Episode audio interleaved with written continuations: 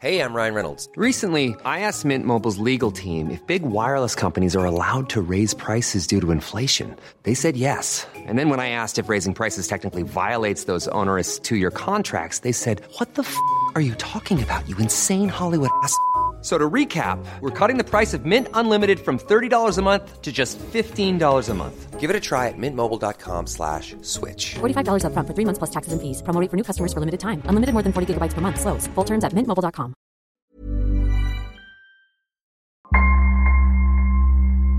Bonjour, je suis Claudia Prolongeau et vous écoutez Crime Story, le podcast fait divers du Parisien.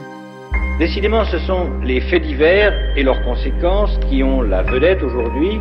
Des restes humains ont été retrouvés sur la propriété. Le préfet de la région Corse a été assassiné de plusieurs balles dans la tête ce Un soir. couple et ses quatre enfants ont donc disparu. L'enquête s'oriente aujourd'hui vers un geste criminel. Chaque semaine, je vous raconte une grande affaire criminelle en m'appuyant sur l'expertise du chef du service police-justice du Parisien, Damien Delseny. Bonjour Damien. Bonjour Claudia. Aujourd'hui dans Crime Story, le premier épisode de notre podcast consacré à l'affaire Narumi Kurosaki.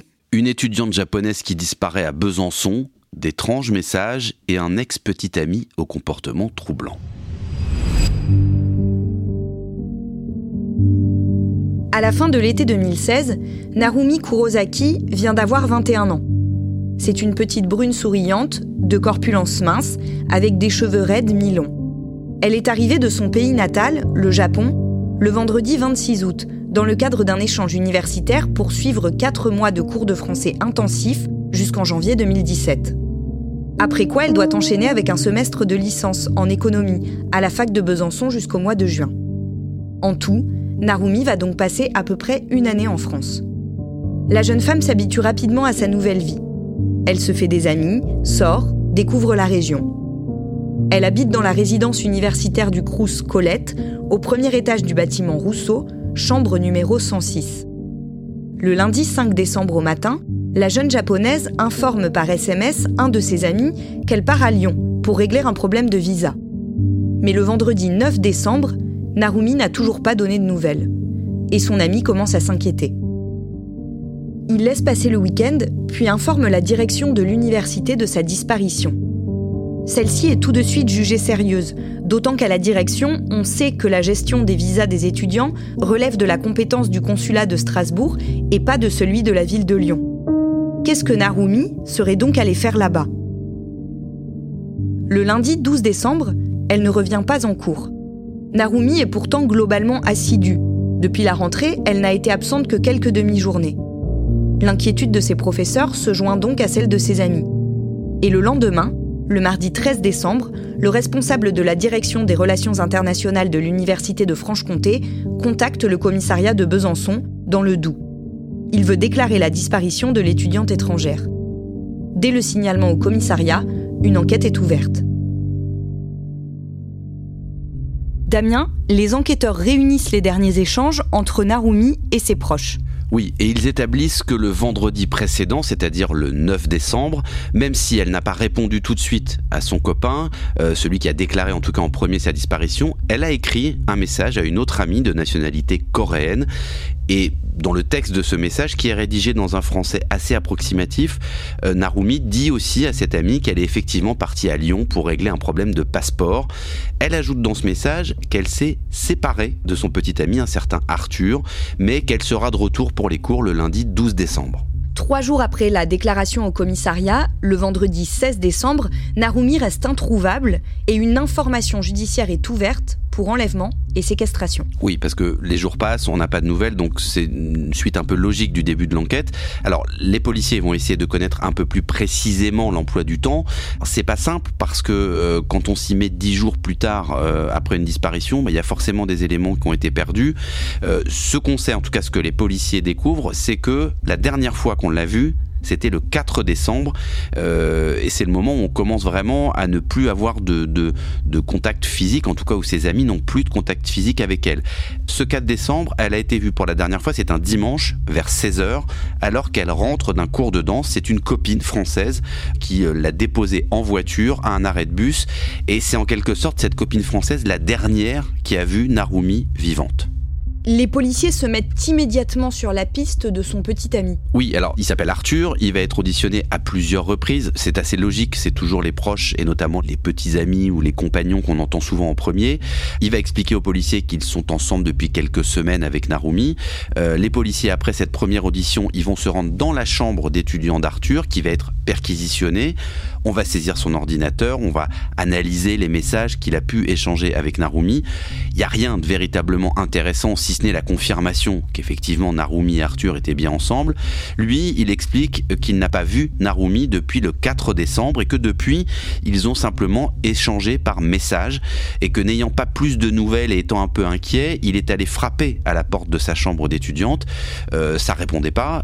Comme Arthur, il est inquiet, il souhaite euh, se faire ouvrir la porte de cette chambre, donc il fait des démarches auprès du gardien de la résidence universitaire pour voir comment on procède pour faire ouvrir une chambre. Et au moment où il, il est en train de faire ses démarches, il va recevoir un mail en provenance de la boîte mail de Narumi qui lui dit qu'en gros, euh, c'est pas la peine d'insister, qu'elle a rencontré un autre garçon, elle est désolée, euh, c'est comme ça, euh, et donc bon bah lui se dit voilà, c'est pas la peine de casser la porte, elle est en vie, elle a juste rencontré quelqu'un d'autre. Des amis de Narumi vont quand même finir par entrer dans la chambre de l'étudiante. Oui, quelques heures plus tard, étant donné qu'il y a pas de nouvelles et qu'il y a quand même une inquiétude, il y a plusieurs proches, plusieurs amis de Narumi qui se font ouvrir cette fameuse porte de chambre. Ils constatent simplement à ce moment-là qu'il y a son manteau d'hiver qui est là dans la pièce. En revanche, il n'y a plus sa valise. Euh, ça, c'est les premières constatations qui sont faites par des amis. Mais quelques jours plus tard, la police, elle, va revenir perquisitionner cette même chambre. Donc là, la fouille est évidemment beaucoup plus précise et beaucoup plus longue. On va même passer euh, du Blue Star, c'est-à-dire c'est ce, produit révélateur de traces de sang euh, dans, la chambre. Alors, il n'y a pas de traces de sang constatées euh, qui auraient même été nettoyées dans la chambre. Ce que constatent les, experts, c'est que dans la salle de bain, en revanche, il y a eu un ménage assez fort. Il y a des produits d'entretien qui ont été utilisés pour nettoyer, pour récurer la salle de bain, mais rien de plus. Par contre, ils vont s'apercevoir que non seulement il manquait la fameuse valise et que le manteau était sur place, mais surtout qu'elle a laissé également dans cette chambre ces deux cartes de crédit, euh, des produits de maquillage, enfin tout un tas d'objets de, euh, qui ne valident pas la piste d'une fuite, euh, d'une fugue ou d'un départ volontaire. Les policiers découvrent aussi que le soir du 4 décembre, Narumi a fait un déplacement jusqu'à la commune d'Ornans, toujours dans le département du Doubs. Ils vont procéder, les enquêteurs, après cette perquisition, à un autre acte d'enquête assez classique. Ils vont, à partir des, bornes téléphoniques actionnées par le, téléphone de Narumi, le téléphone portable de Narumi, ils vont s'apercevoir que le soir du 4 décembre, le téléphone de Narumi, il se déplace. Alors, en fin d'après-midi, le dimanche, le téléphone il est à la fac, puis le téléphone il va se, se déplacer euh, et activer des relais en périphérie de Besançon avant de se fixer dans la commune d'Ornans entre 19h et 22h. C'est un peu étrange parce que Ornans est à 25 km environ de Besançon et Narumi, elle n'a pas de voiture. Et un dimanche soir pour aller de Besançon à Ornans en transport en commun, c'est pas évident. Le téléphone de Narumi, il va ensuite activer une borne sur la rocade de Besançon à 22h30, donc comme si elle revenait d'Ornans. Et le téléphone, il va de nouveau borner à la fac vers 23h. Ça voudrait donc dire que elle a passé sa soirée à Ornans entre 19h et 22h et qu'ensuite elle est revenue, en tout cas son téléphone est revenu à la fac. Et ce téléphone, il ne bouge plus jusqu'au lendemain soir à 21h32, le lundi, où il s'éteint définitivement. Ornans est une petite commune de 5000 habitants. Les policiers vont voir les restaurateurs et les interrogent afin de savoir si l'un d'eux a remarqué une jeune femme japonaise ce soir-là. Ils essaient aussi de retrouver les véhicules qui auraient été flashés par un radar entre Ornans et Besançon. Et c'est comme ça qu'ils arrivent à remonter la piste d'un homme. Ce n'est pas le petit ami de Narumi, mais c'est son ex. Il s'appelle Nicolas Zepeda. C'est un Chilien âgé de 26 ans. Nicolas Zepeda et Narumi Kurosaki se rencontrent deux ans plus tôt, en octobre 2014, au Japon, sur le campus de la fac de Tsukuba. Nicolas Zepeda est arrivé un mois avant pour un échange universitaire. Leur relation amoureuse démarre en février 2015. Narumi présente le jeune Chilien à sa mère et ses sœurs, et elle se rend même au Chili avec Nicolas pendant trois semaines pour rencontrer sa famille à lui, du 6 septembre au 1er octobre. À la fin de l'année universitaire, Nicolas Zepeda quitte le Japon. Leur relation est à son apogée et il est prévu qu'ils reviennent quelques mois plus tard pour y trouver un emploi. Quand Nicolas Zepeda est de retour, il trouve que Narumi semble vivre un peu trop bien sa vie étudiante. Elle s'est fait de nombreux amis, sort beaucoup, elle prévoit même de partir en échange universitaire à son tour, en France. Il n'apprécie pas et le lui dit. Leur relation se tend. Vendredi 26 août 2016, Narumi s'envole vers la France, comme prévu. Dès le dimanche suivant, le 28 août, les échanges entre Nicolas et Narumi sont houleux. Elle lui reproche de pourrir ses études à l'étranger et le menace d'aller porter plainte contre lui. Le lundi 5 septembre, une semaine plus tard, ils échangent 646 messages entre 16h04 et 20h13, ce qui fait plus de deux messages par minute. Nicolas Zepeda reproche à Narumi d'avoir tout détruit avec ses mensonges. Il ajoute Tu fais de moi un idiot parce que je ne suis pas en France. Damien, Nicolas Zepeda exerce de manière très nette une pression psychologique sur Narumi une pression psychologique et puis une pression en volume, en nombre de messages. Il lui en écrit beaucoup, notamment celui où il lui dit c'est très triste de voir que tout ce qu'on a construit pourrait être détruit par des mensonges. Alors elle, elle, elle, est pas passive, hein. elle lui tient tête, elle lui répond et notamment elle lui répond qu'elle ne peut pas accepter qu'il la traite de menteuse, mais lui euh, va dire ok très bien, mais moi ce que je veux maintenant ce sont des preuves d'amour. Parmi ces preuves, il y a la suppression de ses réseaux sociaux à elle de certains contacts qu'elle a rencontrés en France. Alors il va lui dire montre-moi seulement que tu es sérieuse, je veux voir ton engagement, puis tu décides de défendre trois mecs que tu as rencontrés la semaine dernière. Euh, il va même plus loin, il va, il va la menacer, il dit tu veux que je les contacte, tu veux que je leur envoie un message Facebook disant que tu es ma petite amie pour qu'ils arrêtent de te courir après. Et Narumi refuse d'exécuter les demandes de Nicolas Zepeda. Et il devient menaçant et il lui écrit je vais perdre patience, Narumi, tu t'es comporté comme le diable en personne aujourd'hui, tu m'as traité comme une poubelle. Narumi finit par supprimer quelques contacts, mais en fait, euh, Nicolas Zepeda, il a accès à son compte Facebook et il veut aussi, parce qu'il l'espionne en quelque sorte, qu'elle supprime Arthur, qu'elle fréquente depuis quelques jours, quelques semaines, ce qu'elle va refuser. Deux jours plus tard, le mercredi 7 septembre, Nicolas Zepeda publie sur le site Dailymotion une vidéo dans laquelle il s'adresse directement à Narumi. Seul face à la caméra de son ordinateur, le Chilien lance Bonjour à qui est en train de regarder pour Narumi? Um, hi. Whoever is watching, Narumi? Il poursuit en expliquant que la jeune japonaise a fait de mauvaises choses et qu'elle devra de ce fait respecter certaines conditions applicables durant toute la durée de son séjour en France.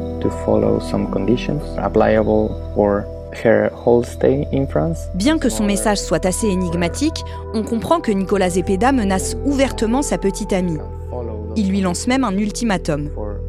Si Narumi peut respecter ces conditions durant deux semaines, deux semaines à partir de maintenant, je laisserai ces conditions sans aucun effet. Donc si jusqu'au 21 septembre, elle respecte toutes les conditions, je les abandonnerai simplement car je ne veux pas vivre de cette façon et je ne veux pas qu'elle vive de cette façon. En même temps, elle doit reconstruire la confiance, payer un petit coup pour ce qu'elle a fait. Et assumer ceci. Assumer qu'elle ne peut pas aller n'importe où en faisant ce type d'erreur avec quelqu'un qui l'aime.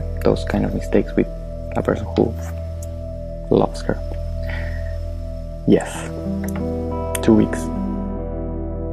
Manifestement, Narumi ne s'inquiète pas de ce message envoyé par Nicolas Zepeda. Mais a-t-elle seulement vu cette vidéo?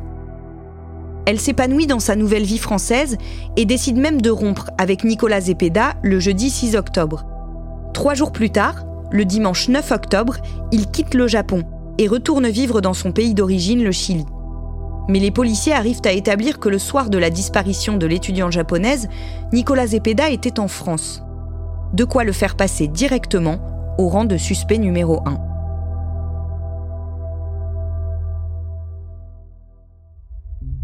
Damien, Mieux que ça, les policiers parviennent à déterminer que l'ancien petit ami de Narumi a loué une voiture à Besançon et a passé la soirée du 4 décembre avec Narumi. Oui, la fameuse soirée euh, où le portable de Narumi a borné à Ornans, hein, dans, ce, dans cette petite ville à, 25 km de Besançon. Donc les policiers, bah, ils vont aller interroger les étudiants qui habitent la résidence universitaire où se trouve la chambre de Narumi pour voir s'ils ont entendu, vu quelque chose aux alentours du 4 décembre. Alors ils vont recueillir des témoignages assez intéressants. Il faut savoir que dans ce, dans ce bâtiment, il y a à peu près 60 étudiants qui sont logés. Alors le dimanche 4 décembre, ils sont pas tous dans leur chambre parce que comme c'est un week-end et que certains n'arrivent que le lundi à la fac, les chambres sont pas toutes occupées. Il y en a d'autres qui sont aussi assez loin de la chambre de Narumi. Mais en tout cas, ils vont avoir le témoignage très très précis et très intéressant d'une étudiante anglaise qui va leur dire moi dans la nuit du 4 au 5 décembre 2016 dans la nuit du dimanche au lundi à 3h21 elle est très précise elle dit j'ai entendu un cri strident qui m'a réveillé qui m'a terrifié. Elle, elle est très précise sur l'horaire parce qu'elle a eu tellement peur qu'elle a envoyé à 3h21 un SMS à une copine en lui disant il se passe un truc dans la chambre d'à côté j'ai l'impression qu'on est en train d'assassiner quelqu'un donc ils ont ce témoignage qui est, très précis euh, de, de, de la nuit du 4 au 5 décembre. Et surtout ils savent aussi les policiers que depuis cette nuit du 4 au 5, plus personne n'a jamais revu Narumi et personne n'a signalé ces cris sur le moment. Cette étudiante qui effectivement s'est fait réveiller par un cri à 3h20, ça n'a pas duré non plus une heure, elle n'a pas entendu des, bruits de bagarre, des bruits de lutte. Bon voilà, les gens suivent pas forcément les infos euh, et lisent pas forcément les journaux locaux, sont pas forcément au courant qu'il y a une jeune fille qui a disparu de, de la résidence universitaire, donc c'est sans doute pour ça que ce témoignage très important de cette étudiante anglaise, il n'est recueilli que quelques semaines plus tard. Il y a un autre élément qui joue contre Nicolas Zepeda, les messages échangés entre l'étudiante et ses proches après la date fatidique du 4 décembre sont incohérents. Déjà, ils sont incohérents dans la façon de les rédiger. Euh, c'est pas du tout le vocabulaire habituel de, Narumi. Alors, on a l'impression que c'est elle qui envoie ces messages, mais c'est pas les mots qu'elle emploie euh, habituellement. Il y a des fautes de français qu'elle ne fait pas, donc c'est assez bizarre. Et puis surtout, il y a un ton qui, qui colle pas, notamment avec son petit ami du moment, avec Arthur.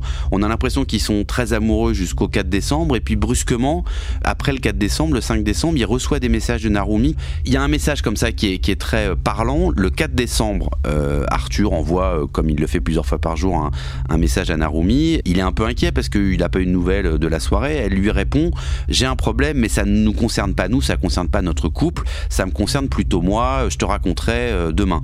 Donc le ton est, normal. Euh, et le lendemain, le même Arthur, il va recevoir des messages de Narumi qui sont extrêmement secs, où elle lui fait part quasiment d'une rupture en disant qu'elle a rencontré un autre garçon, mais tout ça est, très, flou. Et surtout c'est un changement de ton extrêmement brutal qui d'ailleurs euh, sidère un peu Arthur. Et ce, ton employé, cette façon d'envoyer des messages, ça va pas seulement surprendre Arthur, ça va surprendre aussi d'autres amis euh, et l'entourage même familial de Narumi qui va recevoir ces messages euh, vraiment suspects qui ressemblent pas du tout à ceux qu'écrivait d'habitude Narumi. Est-ce que Nicolas Zepeda est entendu? Alors ils aimeraient bien l'entendre les policiers, mais c'est pas possible parce que il est à 12 000 km de là. Il est reparti au Chili et quand? Le 7 décembre, c'est-à-dire trois jours après la disparition de Narumi.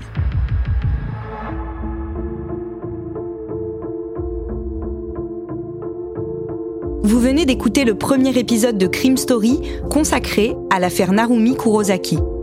Suite et fin de ce podcast dans le deuxième épisode, déjà disponible sur les plateformes d'écoute et sur leparisien.fr.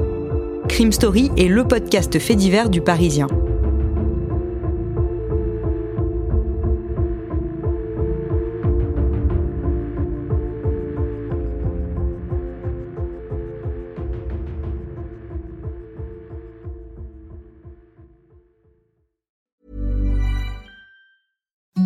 Imagine the softest sheets you've ever felt. Now imagine them getting even softer over time. That's what you'll feel with Bowl and Branch's organic cotton sheets. In a recent customer survey, 96% replied that Bowl and Branch sheets get softer with every wash. Start getting your best night's sleep in these sheets that get softer and softer for years to come. Try their sheets with a 30-night guarantee. Plus, get 15% off your first order at bowlandbranch.com. Code BUTTERY. Exclusions apply. See site for details. Planning for your next trip? Elevate your travel style with Quince. Quince has all the jet setting essentials you'll want for your next getaway, like European linen, premium luggage options, buttery soft Italian leather bags, and so much more. And is all priced at 50 to 80% less than similar brands. Plus, Quince only works with factories that use safe and ethical manufacturing practices. Pack your bags with high-quality essentials you'll be wearing for vacations to come with Quince. Go to quince.com slash pack for free shipping and 365-day returns.